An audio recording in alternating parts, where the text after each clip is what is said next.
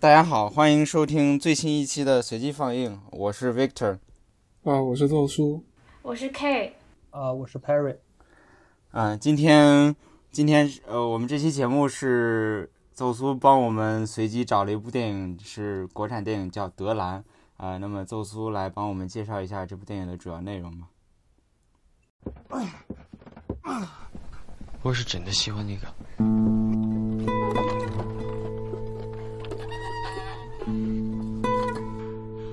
我希望你这辈子就能过得好。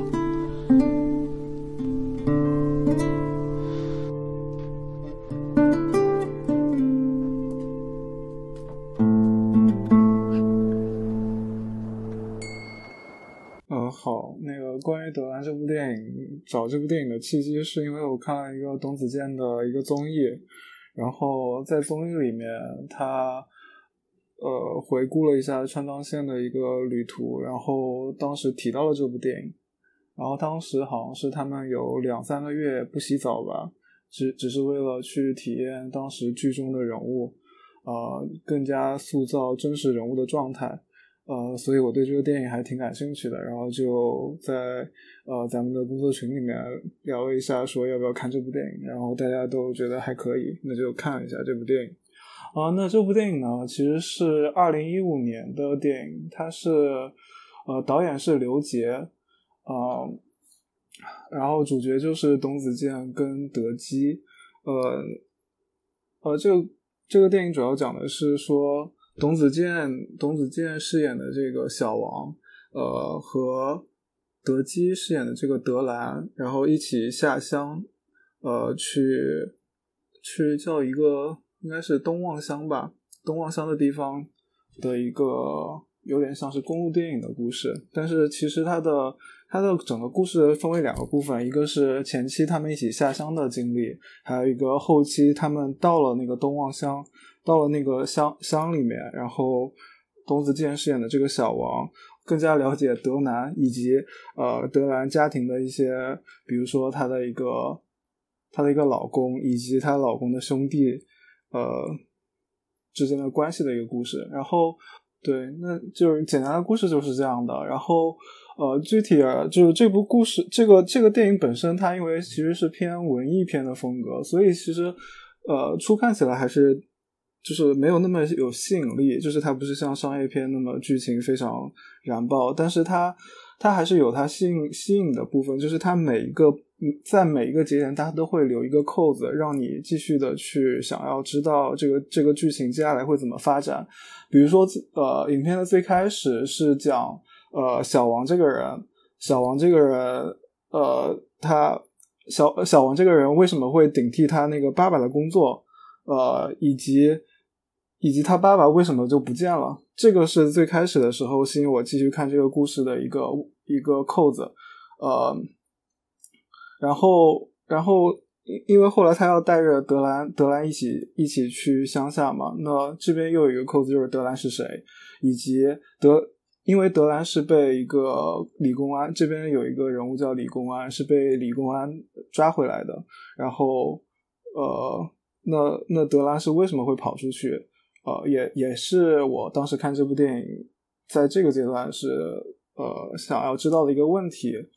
呃，他他以及他，首先他是为什么跑出去？然后之后他们在在德兰跟小王的旅途当中，他那个小王慢慢了解到了德兰是出去找人。那德兰到底是找谁？呃，那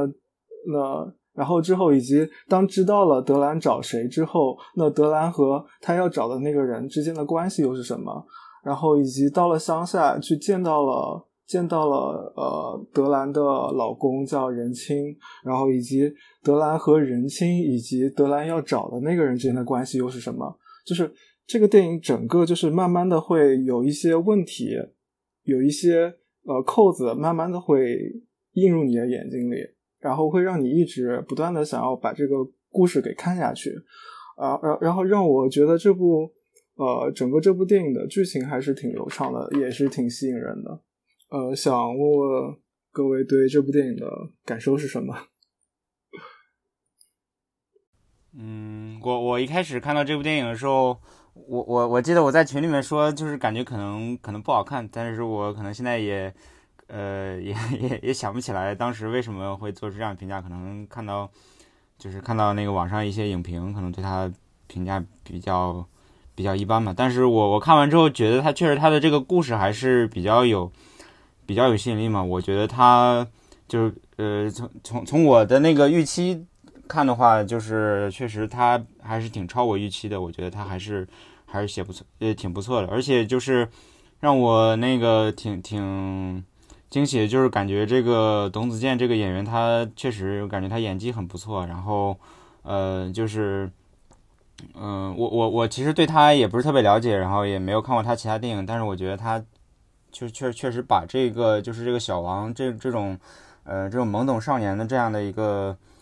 这样的一个一个一个角色，就是演的还是挺挺挺挺活灵活现的。然后，而且就是我去查一下，董子健他本身是一个北方人，他好像是北京人。然后，但是他在这里面就是这个应该是这个四川还是还是还是云南，反正是哪儿的？云南哦，云南。他这个他这个方言，虽然我我也不了解他这个方言，但是听起来还是挺挺像那么回事儿，肯定是没有那种北京。北京话或者北方那种感觉，所以我觉得他这方面还是挺不容易的。对，他专门去学了这个云南话。对，嗯，我觉得他这个就说明他这个电影至少他在制作上面还是还是还是很就是就是很很很专业吧？可能，嗯，对，然后就是。我我我这个电影确实看完之后有有不少有不少疑问，就是首先是这个呃德兰他为什么会跑，就是他到底是不是跑跑了？这个其实我我我自己没有说没有太太看明白，他他是他是跑了，然后被那个公安抓回来了，还是说还是说他就是出去找人，然后然后因为我记得一开始公安说是他是对他是没有路费了，他是出去找人没有路费了。关于德兰的老公是谁？刚才宙叔说那个他的就是德兰老公，就那个人亲，也就是我咱们电影中看到的大哥。但是在我看来，德兰老公应该是他那个他那一家的弟弟。对这个这个，我觉得他他这个可能可能是他故意就是就是可能故意拍的，呃或者说讲的比较比较模糊，让你让你也有一点就是那边的一些就是一些风俗在里面吧。嗯，这个我不清楚，但是我觉得他可能他他可能也是故意，他就故意这样在讲的时候讲的比较模模棱两可，然后让你看的时候也可能会就是就是一开始会觉得奇怪，然后到到到到他真正那个告诉你就是这个也是她老公，那个也是她男人的时候，你可能更会感到就是感到这种就是你可能一开始就猜到有点这种这种这种感觉，然后最后告诉你的时候有点惊讶。但是我我不太我不太懂的是，就是德兰他到底是他到底是不是跑掉了还是怎么回事？因为因为我记得那个那个李公安专门把那个小王拉出去说，就是你你你你不能给他吃饱，对，不能给他吃饱，因为吃饱他就会跑了，然后跑了之后你追都追不回来。但是但是我看看德兰好像没有要跑的意思，所以这个不是他呃李公安的意思应该是这样的，就是。呃，小王下乡是需要德兰带路的，而且路特别难走，所以说路上如果没有德兰给指路的话，这个小王他肯定到不了那个村里。就如果半路上如果给德兰吃饱，让他自己先回去的话，那小王他自己就去不了。我是这么理解的，是吗？我觉得，我觉得，那那你让人家等一下就好了，你为啥说要不要给他吃饱？我不知道，我觉得有点奇怪。反正就是，我觉得，我觉得李公安之前好像。包括别人对德兰是很有戒心的，就是就是感觉就是，因为我看他，他好像在村子里的风评也不怎么样。就是德南回来的时候，就是那几个大神不是就在开玩笑说那个小王腿都软了，是可能是因为那方面，就是进行了剧烈的活动。然后最开始他们在一个地方。烤火的时候，有一个女男，就是小男生，还公开调戏他嘛。我感觉德南是不是有过什么？就是他，我觉得他在那个村子里的风评和他，和他可能，我觉得，所以我觉得可能不是一个，不不是一个藏族的习俗，确实是他因为和两兄弟可能都有关系而遭到了村子里的非议。对对，我觉得有可能是这样，就是就是可能德兰可能说不定他在村里面可能类似于像村花这种这样的一个一个一个一个形象，然后就可能就是村村村里面的那种年轻男子都可能都会去调戏他一下怎么着的，然后然后慢慢的可能就是说看到一个小小伙子跟着他回来，然后就说你是不是你们两个是怎么怎么样，就就相当于是呃言语上调戏人家，就是这种感觉。对，关于这一点，我觉得可能更多的还是一个习俗上的东西，因为在后面有一段是，呃，小王去要债的时候，他应该是要了一个，就是跟他跟他聊的是一个年轻的男的，然后他说他家里面的哥，就是他家里面的哥哥要结婚了，然后就就提到过这个事情，说我们就是他和他哥哥，还有就是这三个人要一起好好的过。其实就其实就是影射了这个德兰和仁青还有一马之间的关系。就是德兰嫁过来的时候就已经嫁到他这个家里来了，他并不是说嫁她不是嫁给某某一个男人，对，然后哦好吧，就是对，好吧，那为什么村子里的人对他有那么重的偏见呢？觉得就是村子里人素质低吧，就是说你一个女人，然后然后男人跑了一个，然后你出去找，你找完之后你又带了一个，是吧？哦，你你又跟着一个男人回来，你你你像村子里面这些人，天天大妈们素质都很低的，他们肯定会，呃，说三道四这种的，对倒倒也就是八卦正常，对，对，就是他那个德兰，他的就是那家的弟弟，他从外面，他从外面跟马帮回来，带了一个带了一个老婆，这个还是，反正看着挺感觉我我我，反正从我角度看，感觉挺离谱的。但是他这里面，他这里面的人也觉得离谱，但是但是他既然能做出这个事情，好像又没有那么离谱，所以我觉得就是挺奇怪的。就还好那里的道德观念实际上没有说就是，没有说封建社会这么重吧，我觉得。但是嗯，我就觉得很那个，就是就是德南一出场啊，就是他就带着一种悲伤，就是他很忧郁，他就跟那个村子显得还是挺格格不入的。对，因为他其实他整个身世挺惨的，就是后面有有一段还是在 小王要债的时候，然后一个一个老奶奶对小王说，她觉得德兰挺惨的，因为她是从四川嫁过来的，然后嫁过来之后，然后老公腿瘸了，然后兄弟呢，就是老公的兄弟又跑了。然后就是他们家连个劳动力都没有，只能让德兰成为这个劳动力。所以说可以看到，本身他们家欠了很多钱嘛，就是因为他们家没有劳动力。所以其实德兰本身的命运的悲惨，让他看上去就是眼睛眼神里透露出一些非常悲凉的感觉。对，德兰确实命运挺悲惨的。这里就是这里，我理解德兰的身世悲惨，就就是说我理的其实是这么一个线，就是说嗯。德兰一开始嫁过来的时候，我就就就就虽然刚才说一个女的，就是就是嫁到那里，相当于嫁到一个家，但是她一开始她应该嫁过来的时候，嫁给是她的那个二哥，也就是她那个就是呃，就家里的老二，就是当地的习俗可能是，如果就你比如说你嫁给大哥，然后大哥死了，然后你这个二哥，你可以把这个你大哥的妻子给，就是说给继承过来，这嗯啊大概这个意思。所以说德兰可能原来过来嫁着二哥，但是二哥跑了，不，我觉得是，我觉得恰恰相反，我觉得我觉得她是嫁给大大哥然后大哥腿瘸了，没法成为劳动力，所以才给才嫁给了那个老二，并且德兰到现在都没有都没有怀孕，她有一个想法，就是她一直想要怀孕，嗯。就是从最后他跟他跟小王，就是他们就留个是小王孩子，对，他说要留个孩子，从这一点上也可以看出他想生育，但是我觉得他大哥是不是不行？所以说，所以说他哦如，果他他大哥会不会是因为他大腿瘸了，然后不行，然后就让他跟他弟弟，然后他对他弟弟产生了感情之后，他弟弟其实不喜欢他，只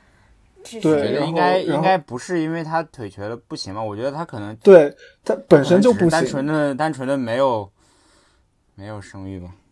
但是他们他们是有那个生活的，不是小王看到过。他们是有云雨生活的，但但是他们却一直没有孩子，说明说明我我个人感觉是，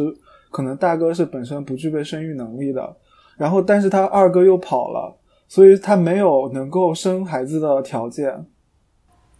所以说她一直没法怀孕，哦，是吧？对，所以说德兰生日很悲惨嘛，嫁过来是个瘸子，然后二二哥又丢下她跑了，然后家里活都要他一个人干，所以这也大概能解释她为什么要就一个人跑出村子，然后去城里面去找那个二哥嘛，到最后钱也花完了，没办法就让那个李公安抓着，让那个跟跟那个小王一起就再回村子里嘛。我我比较想比较想就是说的就是就是不知道这个德兰跟这两个兄弟到底有没有感情，就是就是你可能感觉这个他那个大哥对他也不是很好，然后然后那个二哥那个老二他就跑了，然后但是但是那个德兰，你看他在跟就是就是他之前他不是后来跟那个小王说，就是就是大哥其实他人还挺好的，就是后来腿瘸了，然后然后他那个他那个老二跑了之后，他他只知道跑了吧，他肯定也不知道他出去找了老婆嘛，他就但是他就跑了跑了之后，但是他还去找他，就是说我在想他他对这两个人是是有感情的吗？我首先首先首先，我觉得大哥首先大哥对德兰肯定是挺好的，嗯可以从那个比如说他们那个马帮马帮兄弟有一个就是喝酒成性的人想要想说，因为就是一马已经不要他了嘛，他说一马一马不要你了，那你跟着我吧。那那那个大哥一看这个人品性肯定就不行嘛，那就立马说你再说这种话就把你杀死嘛。但是但是他这种不代表说他就对德兰好吧，他可能只是说你你调戏我的女人，那我肯定要哦，不不是，后面有个对比的，后面小王不是向那那个德兰表白了吗？然后大哥也看出来了，当时大哥觉得这个小王可能会对德兰好，他当时反而松口了。对我他希不觉得望德兰，我不觉得大哥真的想想让小王把德兰带走，我觉得，我觉得大哥应该看透小王根本就是就是怂货，你你让你走，你让你去，你反而不敢去。呃，这个我觉得是后面讨论的一个重点啊，就是小王最后为什么要选择自己跑，但是我并不觉得这里大哥是笃定这个小王不敢把德兰带走才这么说的，他可能是真的想德兰好。然后我看了分析，其实还有另外一个证据，就是说大哥大哥这个人，他因为腿瘸嘛，他也没法干活，但是他一直在家里就能做就就做能做的事情嘛。就是哦就是村里面男人欠了这么多钱，就村里有好多人欠了很多钱，都就就都让他们酗酒嘛，然后然买酒后拿个花钱买酒，所以没对钱。就就从信用社借钱去买酒喝，但是但是那个呃，影片里有出细节，就是大哥说说我喝的酒全部都是我自己手打的，就就是说他就是说他就是因为当时那个小王质疑他们说你没钱还，没钱还钱，怎么还有钱买酒的？怎么还有钱喝酒的？然后所以大哥回来说这这这个酒是我用手打的，自己手酿的。对，嗯，就是至少就至少你可以跟村里的其他男人对比嘛，就像他就是一没酗酒，二没家暴，然后他只是腿瘸了，也没有办法就就就怎么说呢？就是说为家里并且可能也没有办法生育。对啊，你你老说没办法人家不行，生育这个这个我我是真真没看出来。那那嗯个对，然然后他，但是他能做的，但但他可能是真的想对德兰好，就是他就怎么说呢？只是他能做的事情不多而已。嗯，对，就是关于这个，就是呃，嗯，你们觉得就是德兰，你们刚才讨论的是说德兰跟那个大哥二哥之间有没有情感？然后我们也我们其实也不太容易看出来。那你因为整个德兰看起来还是挺被动的，就是他被动的被架在了。呃，他他被架在了这个家庭，被动的接受大哥和和二哥，呃，这种这种就是一一妻多夫的关系。那你们觉得就是小王跟德兰之间，以及德兰对小王会之间是有是有情感的吗？我我觉得小王对德兰的情感我比较能理解，但是德兰，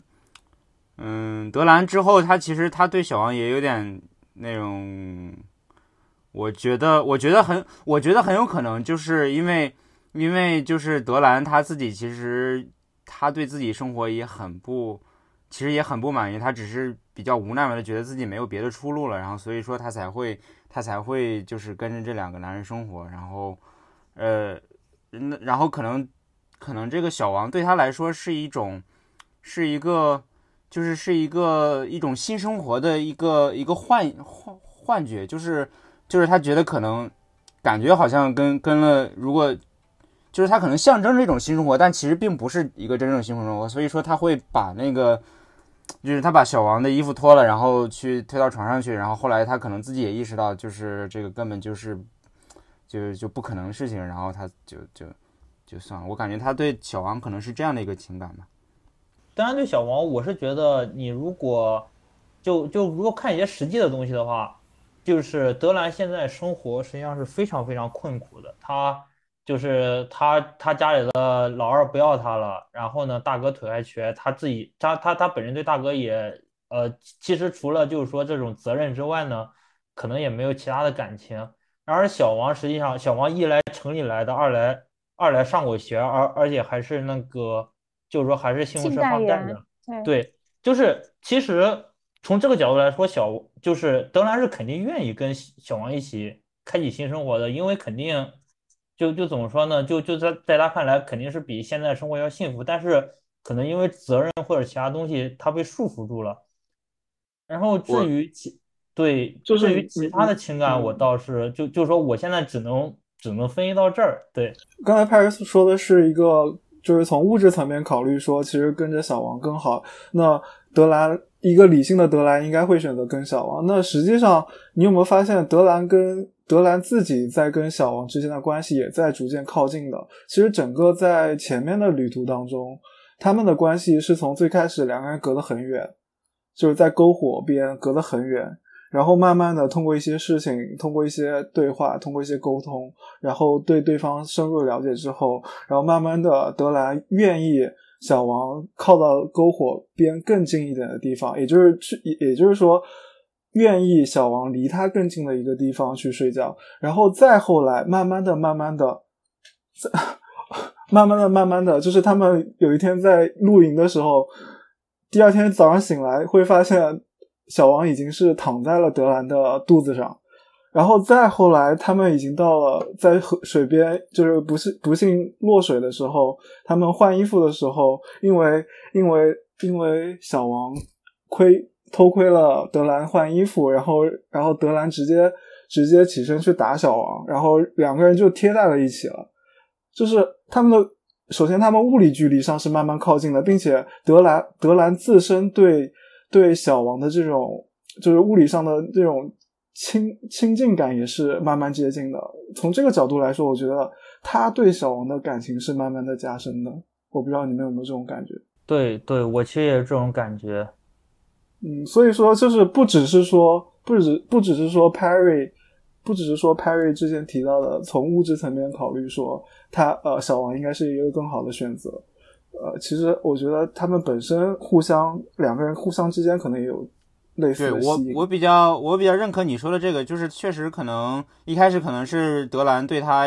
就是就是刚才说是大家对德兰有所戒备，我觉得可能德兰对他也是也是有所戒备，因为毕竟是一个陌生人嘛。然后慢慢的，可能他们两个就是就是就是这个在雪山上，然后慢慢熟悉了，可能就是就至少说变得就是友好嘛。然后嗯。然后可能德兰对他也也也有一些也有一些感情，但是我不觉得从物质上德兰会认为他是一个，因因为因为首先我觉得从物质上小王并不会给德兰带来更好的生活，我觉得可能德兰对，所以我刚才说的意思就是说，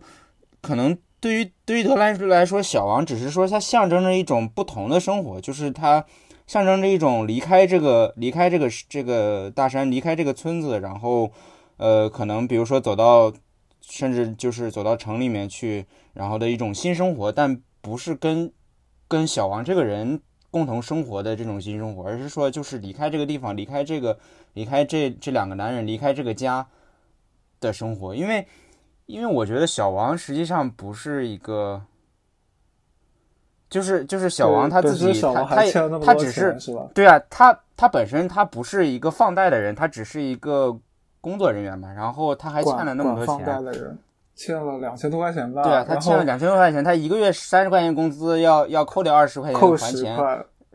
扣掉二十块要十年留十块钱，然后还要留十块钱生活会费。对对，留十块钱当生活费嘛。所以说所以说如果就是如果从这个物质上角度来讲，德兰去真的去跟了小王这个人的话，呃，他不不见得会生活比比在村里面会好很多。我不觉得，我不觉得，我觉得他一个月十块钱也比。在那个村里面生活要强太多了吧？对，至少跟的是一个健全的人，是一个体制类的人，而且他现在并是一个劳动力嘛。现在他跟的是一个非劳动力。但是我是觉得，我是觉得德兰去跟着小王，而且德兰小王走，我觉得是一个很小王欠那么多钱吗？对啊，德兰不知道，而且就对他，他德兰怎么会不知道呢？他小王来就是来干这件事情的呀。他不知道他欠了钱啊，他只是知道他过来对账啊。我觉得不可能，他小王他爹都来对过一次了。哦，我觉得不一定啊。你看之前从那个马帮的那个口中，那个他们那个马帮知道他是信贷员，对，知道他是信贷员，马帮只知道他很有钱，只是知道他管钱的。我觉得大家都知道他是他是工作人员，因为他爹来过一次。我觉得他爹很有可能就是来来找他们要账，然后没要来。不是，你看整个村子的人都不知道的。我觉得我说德南可能是个例外，但是你说大家都知道，这个肯定是就是你说就是因为他爸爸之前来对过账，然后大家可能就是知道这个这件事情是不成立的。因为你看小王都是从他手上拿的钱。你看小王第一次来的时候。对，小王第一次来的时候，那个村长就是在那喊钱来了，钱就是大家就是可要开会的小王只是一个大家，嗯，我觉得大家对，就是大家对待小王还是还是小王他爸都是都是知道他是代表的是，因为也提过，就是是一个他们村民村民是愚昧的，他们就是我觉得他明显不是一个有钱人吧。我觉得就是不不是他在村民的眼中应该是有钱人，就是不止他本身不管有钱或者不有钱，但是我觉得至少在村民的眼中他是一个有钱人，而且他还嗯他们还能从他那搞到钱，就从第一次开会和后面他真的给钱了，和以及村民对他的态度，我觉得这已经就是很明显了。就是大家不管不管不管城乡之间是有这种，就是说巨大差异的。就即使小王欠了两千多块钱，他要还二十二十年，他的生活这个故事这个故事发生在一九八四年。对，先说一下。对啊，然后我不觉得小黄是在。城镇里面生活吗？他可能只是对，而而且他还有稳定小王是在镇上生活的，然后然后这个他们就像德兰，他们都是在乡下生活。其实这个不管小王有没有钱，对于德兰的选择，我觉对于德兰的抉择，我觉得没有那么大影响。对，就是我我觉得过多，我觉得更多的还是像 Victor 说的，就是是一就是小王的到来是一个改变德兰生活的一种新的可能，是吧？我觉得大家都是我是觉得它只是象征一种新的可能，而不是说真的真的就是德兰会跟着这个人，跟着小王这个人就走。我觉得德兰跟小王就是德兰，就无论无论小王怎么去选择德兰，我觉得都不会真的去跟小王。然后然后我觉得我觉得无论德兰会不会跟小王，小王都不会真的带带德兰走的。我觉得他们这段感情对这这里我提出。我我看这部电影最大最大的问题，我实在想不通他俩就是说究竟什么横亘在他俩面前，导致小王不敢跟德兰走。这也是为什么。然后小王也不敢带德兰走。他们的感情基础是什么？然后以及他就是这个感情基础足不足够支撑他带走他？我觉得小小王只是他只是一个青春期嘛，他他可能见过了第一个女人，然后他就爱上她了，然后然后。当那个当那个那个大哥说你要真喜欢德兰，你就你就把那个镯子摘了，然后你带他走，然后然后小王当这个当这个责任真的真的有可能压到小王身上的时候，小王他就我觉得他就怂了呀，他就他受不了这个责任嘛，他他他他并不觉得自己能够真正的去照顾好德兰，所以他就就就就算了，就就怂了。我觉得他就是怂了。就当时这样的，当时小王认为自己身上还有两千块钱的这个债，就是如果就是大家认为小王会是因为这两千块钱再不敢带德兰走的吗？因为他就是说他回到镇上之后，其实那个谁就就是说就就是那个就是镇里的人就告诉他他爸实际找到了，就是说这这哎，我觉得这个说不过去哦，我觉得这个说不过去，因为因为首先啊，他在跟他在跟德兰表白之前，他又进行了一次放贷。就如果他是因为这个放贷的，就是要还贷款的这个问题，然后而不带德兰走的话，那他那他就应该在不放贷的情况下去跟德兰表白。但是他在放贷的情况下去跟德兰表白，肯定不是因为这个放贷的，不是因为贷我觉得可能他贷款只是一个一个因素吧，就是说他自己，他可能就自己的生活都搞不清楚嘛，他更没有那个。他没有那个担当和那个和那个勇气，或者说他本身就是个小孩儿，他不可能真的真的说去去去。他当时放贷应该就只是想再给德兰家一些钱。对，我觉得他放贷可能就讨好德兰，所以说他就把所有的女人都叫过来，然后说，或者说他可能觉得那个这个村里面男的不靠谱，然后想他想搞点什么，就是就是稍微。progressive 一点，然后就是我只给女的发钱，然后让让让让女人们就是当。但是最后其实钱还是对，结果女人女人一一回家就把钱给给男人了，然后男人就去买酒。这个我觉得是这样，但是我觉得德兰不是小王不带德兰走，我觉得就是小王他自己没有这个，他对德兰可能也就是一个比较原始的那种那种青春期的性冲动是吗？对对对对，就是这种感觉。然后真正真的让你就是，因为因为你因为他可能他到了这个德兰家里面，他看到就是你真正要跟人去就是相依为命的话是个什么样子的情况，然后他他他他可能就是在他没有没有真的要这样做的时候，他可能满脑子想的就是我喜欢德兰，我想要和他远走高飞。但是真的让你去做的时候，他就他这些这些东西他就他就他就跑到他的脑前。跑到他的这个意识的前面，然后他就会，他就会怂了嘛，他就觉得我我其实做不到这些，然后他就没有真正没有这个勇气去去去带德兰带德兰走，所以我觉得就是无论德兰真的想不想跟他走，他都不会带德兰走。那这就是一个青春青春片啊。我觉得就是一个就是就是对于小王来说就是他的青春冲动。乡土乡土青春片，因为我记得还有还有不是什么，哎是应该是这个，就是他他那个，就是什么他看人家性生活，然后他自己裤子湿了，还是还是之前他怎么他自己裤子湿了？他失了两次，一次是一一次是他窥见那个任任青跟德兰云雨，然后另一次另一次是另一次没有给镜头，另一次是他。就是是伊玛回来了，伊玛回来了，然后当天晚上，当天晚上他他在草房睡的，然后他回到回到应该是去了仁青家吧，然后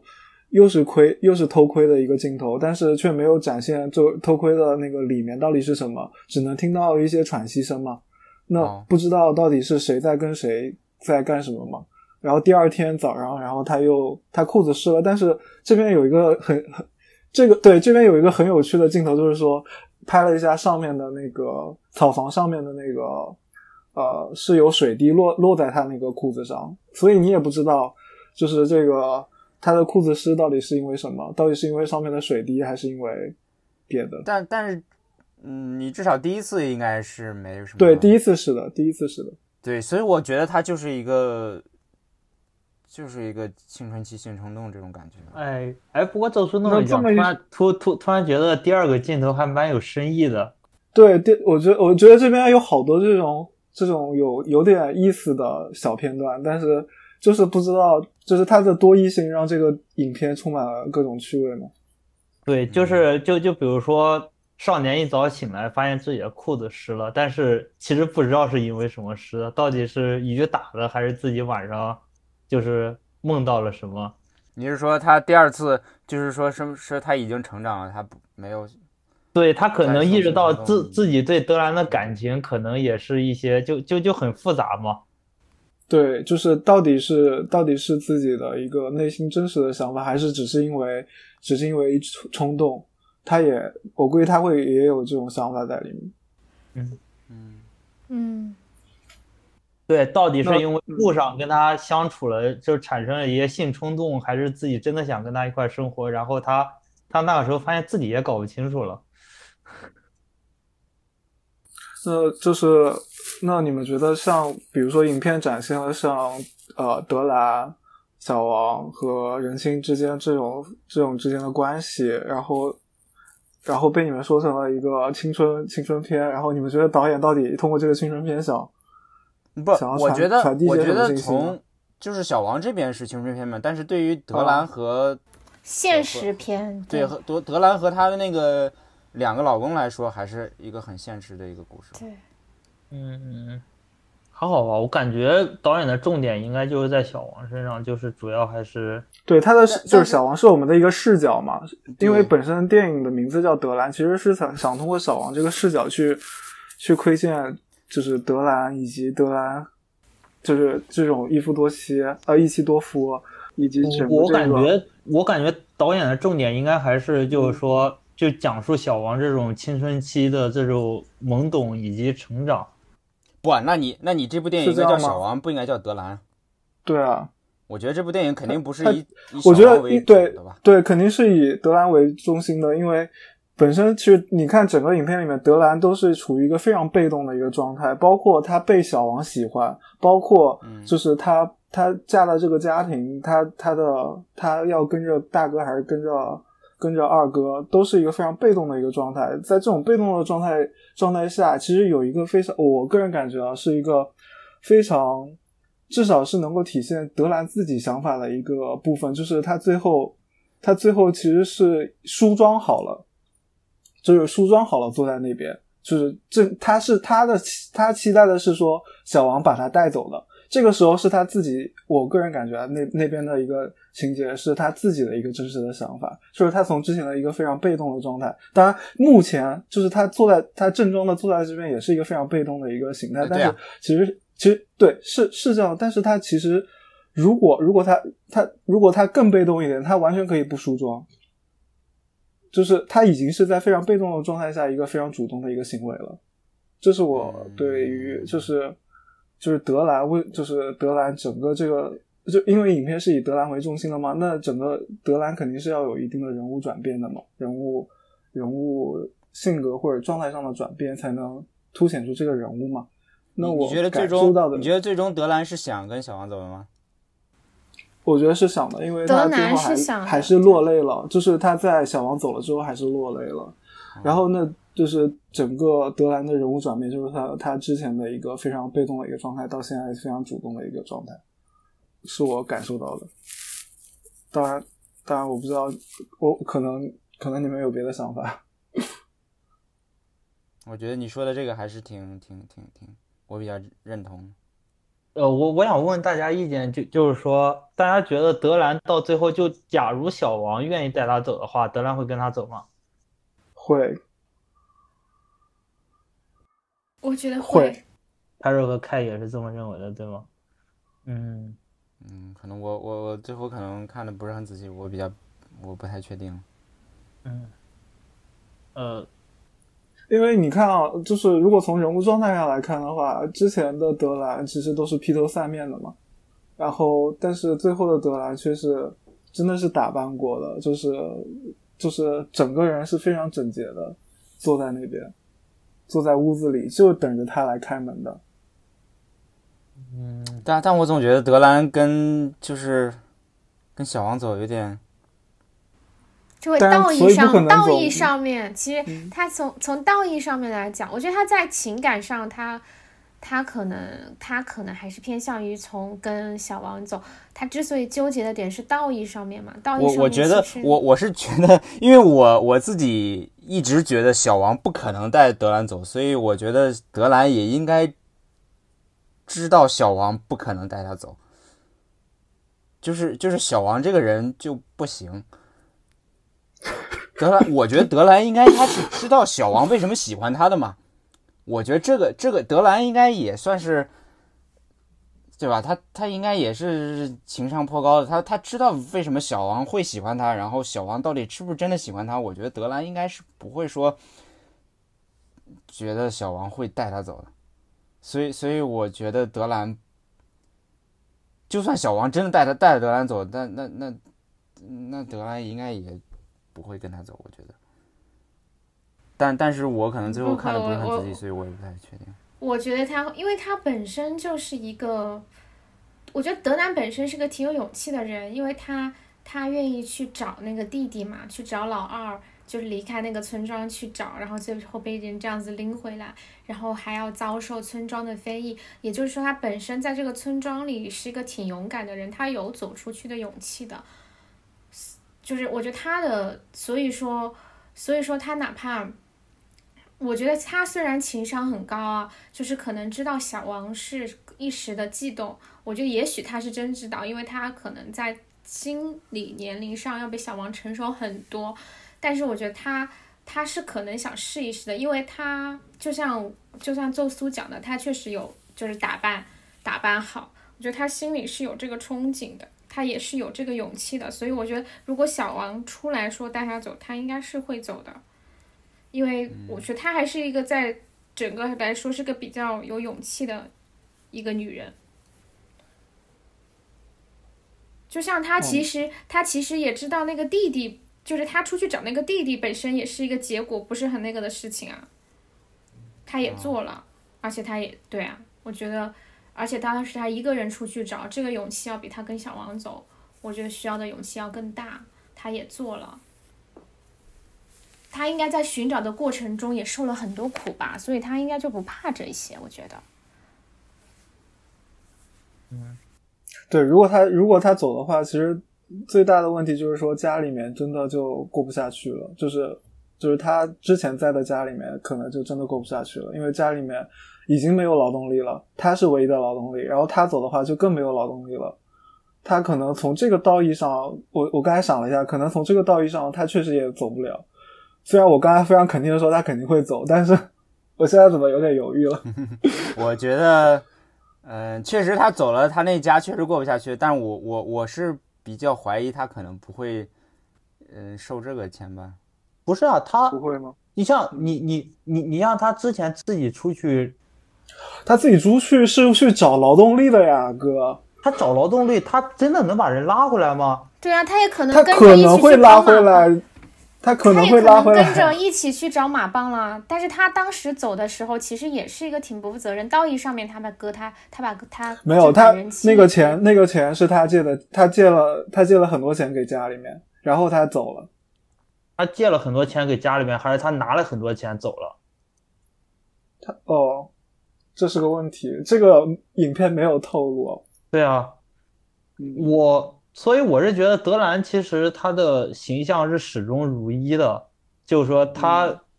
他就是生活很悲惨，然后他也想追求属于自己的，呃，属于自己的幸福，然后然后只是就就如果小王如果愿意带他离开村子的话，他是会离开的。嗯。所以这也是我觉得为什么就小王才是导演想重点刻画的人物，因为说起德兰，德兰的性格本身是没有转变，他就是德兰身上发生的变化就只有他和小王的关系在发生变化，但是但是在整部影片中，小王的性格就是由一个青春期啥都不懂的少年，然后到到有这种就是青春期的懵懂和冲动，以及认清现实，他这个转变是非常丰富的。等一下，认清什么现实？就就认清靠一腔热血是不行的呀，就然后就发现自己怂了呀，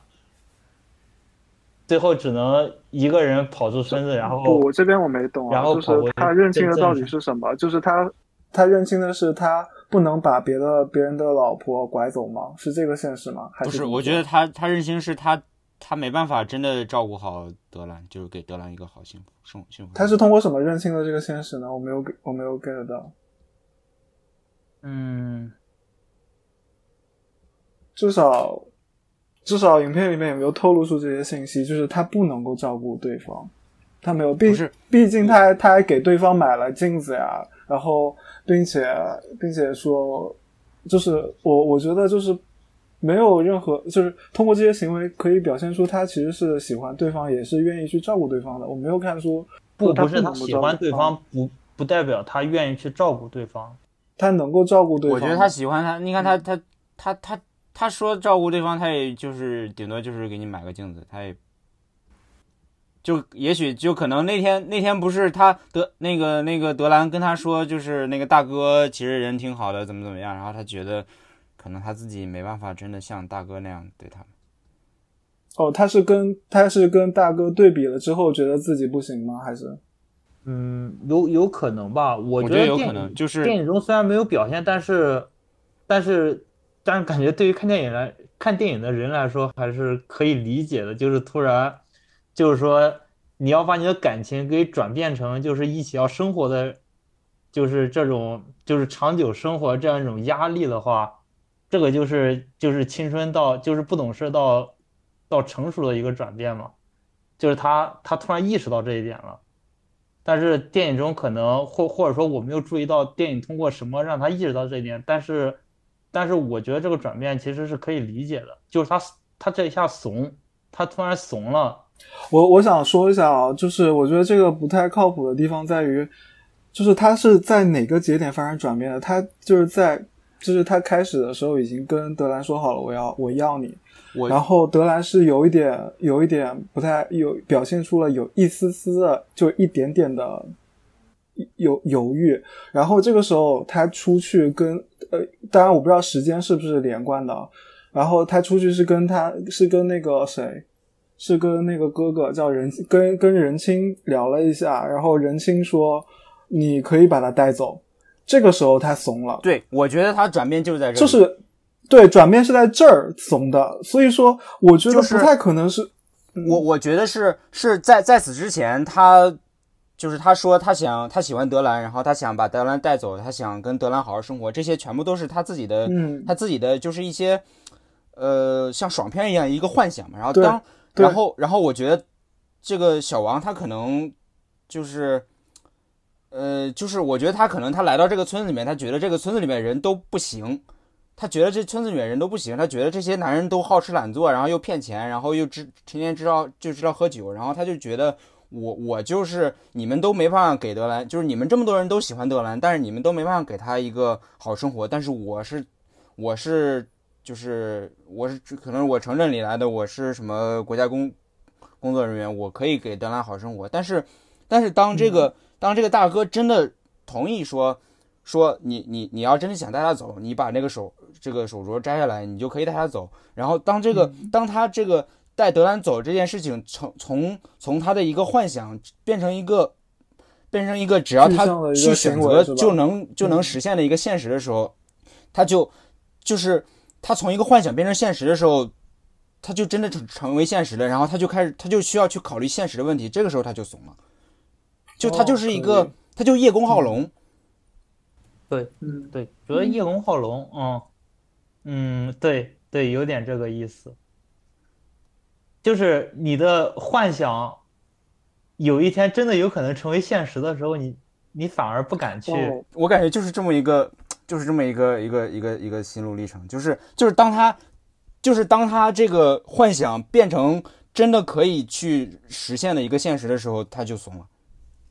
对，这边就是还有一个关联的情节，就是就是那个德兰德兰说，德兰在最后说让小王就是已经对小王敞开了自己嘛，然后但是小王怂了，其实跟这边其实也是对应上的，是吧？嗯。嗯，嗯，嗯，可以，我理解了，可以，很好。哇，Victor 可以的，可以的。可以，嗯。可以，可以。对对对，我其实对，然后除啊对这一点是最最不理解的，就是就就明明万事俱备了，你为什么在就就在关键这个时候退步了。对关键时候退步了，对，其实是 Victor 提供了一个思路嘛。对嗯，然后那除了就是除了关于德兰，关于就是德兰和小王，关于什么德兰小王人亲之间的这些情感纠葛，呃，是影片的一部分。其实影片也展现了很多别的别的部分，就是通过一些小的细节展现了1984年那个年代整个中国的一些现状，比如说开头的一些关于什么信贷社的一些一些信息，以及其实有一个小的片段挺有趣的，就是信信贷社那个在信贷社他们准备上路的时候，呃，就是有一个小孩儿，你们还记得吗？那个小孩儿考上中学，哦但是没钱上学。然后他就写了一张拿烟盒的那个纸，写对一，张然后那个后那个加爸爸然后签的字信信贷社的信贷社的是干部吗？信贷社的干部，然后拿烟盒，对，信贷社的干部拿烟盒写了一个就是贷款的东西，然后就是一像类似于一个小协议吧，然后给这个小孩儿，然后让小孩儿跟爸爸说到时候还钱。然后你们觉得这个细节，就是当然影片当中有很多这种细节，你觉得那个年代？就是有现在有好多人都说那个年代就是过去过去的年代什么呃社社会还挺好的，然后你们觉得你们怀念那个年代吗？或者说那肯定不怀念呀。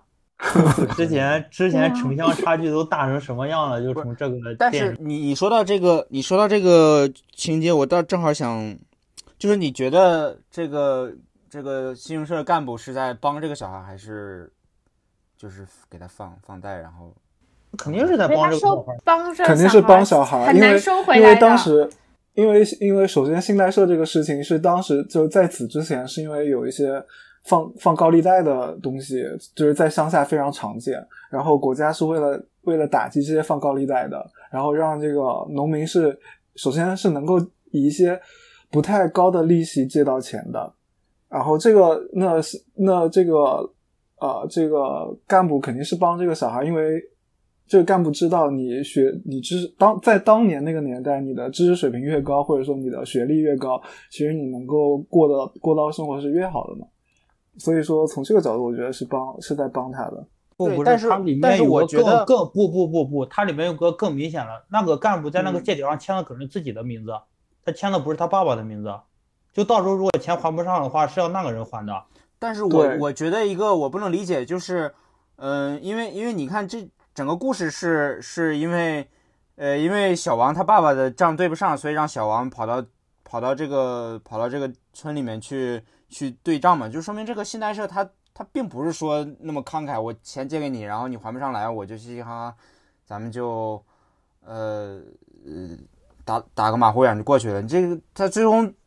对不上账来之后。那个小王，首先是小王他，呃他没有对上账，他又放了新又放了新贷，然后那个那个干部还要应该是谁负责谁还，就是谁负责最终谁来还嘛。那就是那那个干部去负，那那个干部亲自写了自己的名字给那个小孩儿，那最终还不上肯定是这个干部来还。所以说，不管从哪个角度来看，这个干部肯定是在帮干部是好人，对，对，肯定是在帮这个小孩的。对啊，他还让这个小王去去那个什么，去去去继承他爸的职位，而而而且就就就说你你又干这个活来还钱吧，他他也不是说到乡下找一堆打手，就是说把你打个半死，你想是吧？你想办法是吧？你想办法把这两千块钱补上。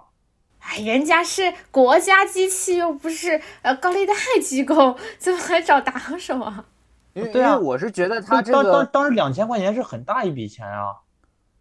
呃对啊，他他肯定不是他找打手，那这小王他有没有钱，他他没钱他也还不上嘛。但是我是我，因为我看到这个地方，我觉得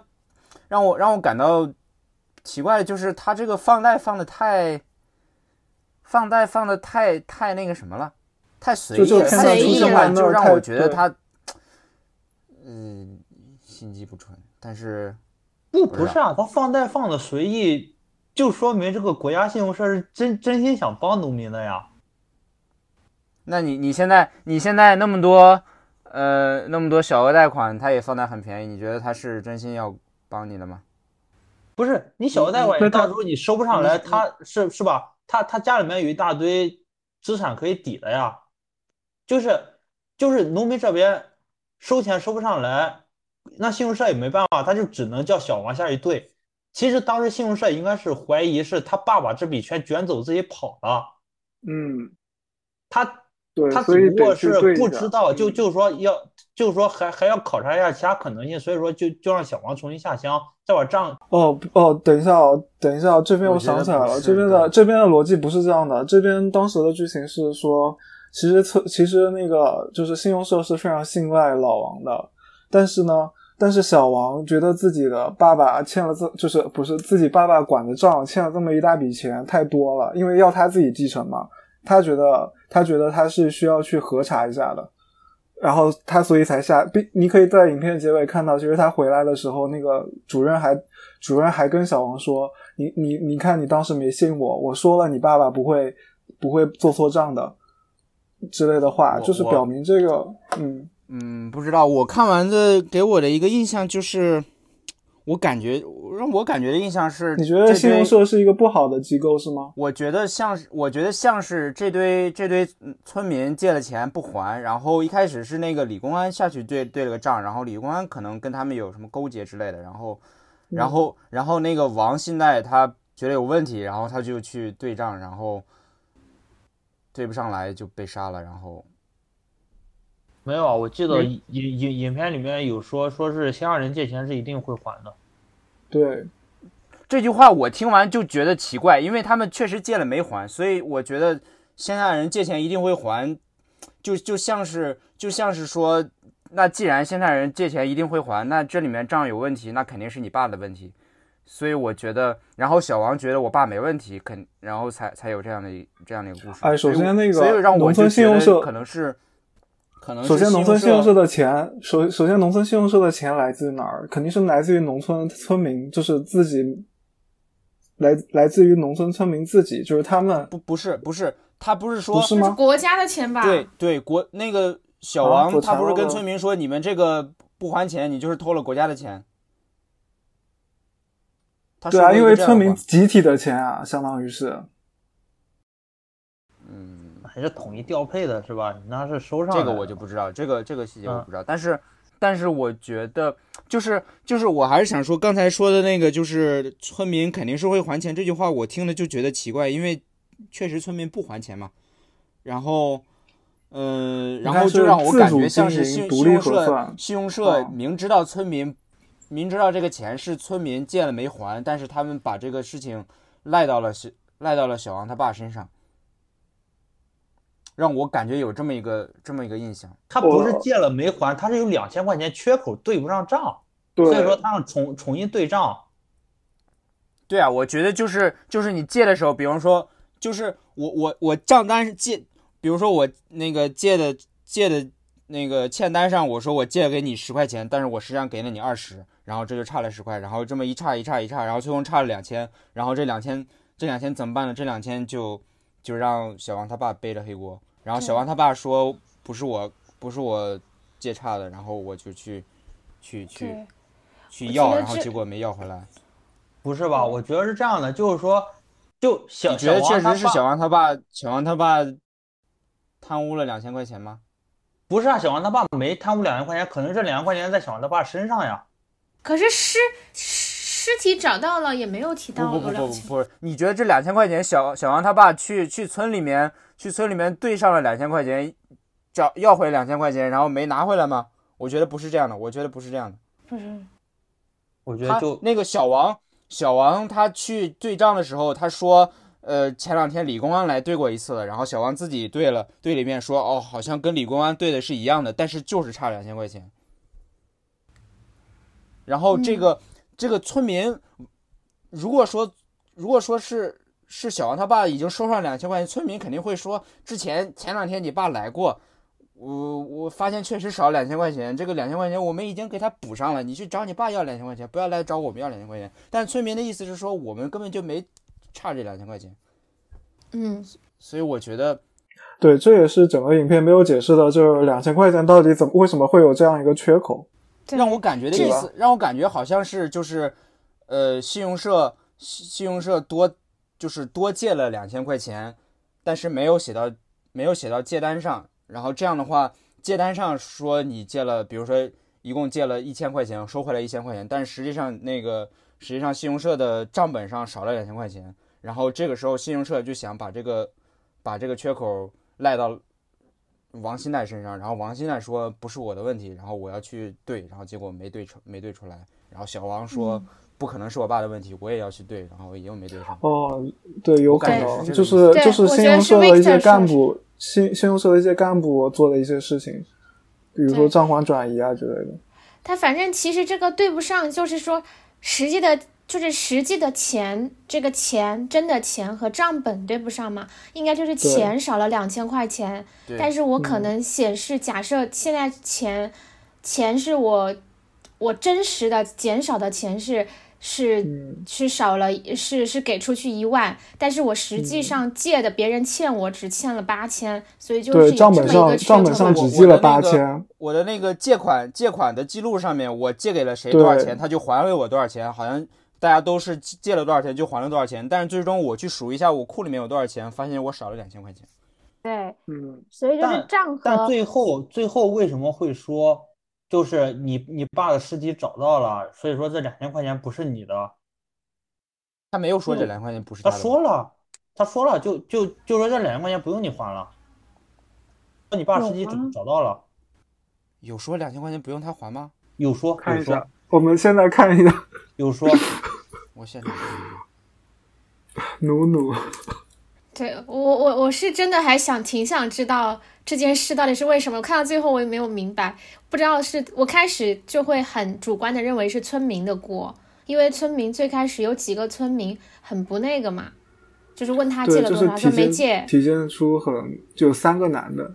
对，那三个男的很不配合，一点都没借，所以我开始是以为就是，嗯，那个账本有问题是村民明明借了，然后说没借。但是我感觉就是村民借了没说没借，就是就是可能借的多，然后他写的少这种感觉。但是现在又提供了一种可能，就是那个两千块钱在尸体上。难怪尸体上我觉得应该对，你是说什么什么找？你们能看到了那个最后一点吗？因为我印象中是有这一段，我现在看不了。对，我想到有一个一个事情，就是小王刚开始来的时候，那个那个村长在那广播的时候说是来钱了，来钱了。当时我的感觉就好像是村长村民挺坏的，不是，我感觉村民都把他当成一个薅羊毛的地方，一个对，薅羊毛的。就是那个钱感觉可以借了不还的，我对对对对，总感觉我感觉村民对他就就这个态度，所以我当时看到那个地方，我就在想，是不是因为他爹王新代来来讨钱，然后然后村民把他给给杀了，但是后来感觉好像这帮村民不像是会把王新代杀对，不是的应该不是的。我觉得那这个故事太黑暗了。如果他把王信代杀了，那这个小王应该也不会活着。对，而且就是如果他们真的把王新代杀了，他们对小王不会是这个态度的。是的，也许也许也许这个。也许就德兰把王新代杀了，然后现在德兰对他对他有点感情，然后就放他一命。你那个就变成逃出绝命镇了。我我看到不是，我确实看到，就是另外一个兄弟把把这个把这个兄弟叫过去说他爸爸的尸体找到了，然后切到切到小王，然后就然后就没了呀，然后就没有说你钱不用还了，没有这样的说法，我看起来，你看他爸爸的尸体找到了，然后他把他拉到一边去，然后就没有对白了，对，没有没有后面那个他没有说你钱不用还了。嗯，然后他就去上山去去去喊了。上山去喊啊！就最后不是小王他回忆了一个个回忆一个那个对，回忆一个他之前做抉择之后的一个镜头。嗯，好吧，嗯，没有，应该应该就是就是关于这个没有交代嘛？关于这个两千块钱到底是怎么没的，以及以及这个两千块钱最后有没有补上，这个影片都没有交代，可能也没有那么重要，我觉得。我觉得可能就是让你让你猜吧，他给你讲清楚对就没意思了。对，就是他其实就是想给你勾画出当时整个一个一个那种背景的感觉，就是两千块钱有。啥好猜的？他为啥在这儿留什么悬念啊？他只是为了构给你构建一个当时的一个背景嘛。嗯嗯，背景就是就是这个故事本身不是重点在这儿吗？但是说实话，我还是挺……我刚开始看的时候，我以为就是这是一条很很重要的线，就是找到老王，对，这这也是一两千块个这也是一个扣子。这个所以说这个影片其实留了很多扣子，对，麦高芬，他到最后反倒这两千块钱不不重要了。对，他就是吸引你看下去的。我们基本上这部影片通过这次对通过这次聊天，我们也对这部影片有了更深的认识。对于德兰，对于呃小王以及人亲一马之间的这些感情纠葛，以及当时藏族的这种一妻一妻多夫，以及整个影片的都有了很深的认识。好，感谢大家收听我们这期的随机放映啊！如果大家呃对我们刚才的讨论有什么呃，就是如果对有有打动你的地方，或者是你对我们有什么意见，可以在小宇宙里面给我们留下评论。然后呃，同时欢迎大家给我们给我们点赞，或者给我们在苹果平台上五星好评啊！谢谢大家，大家再见。好大家再见。再见。再见。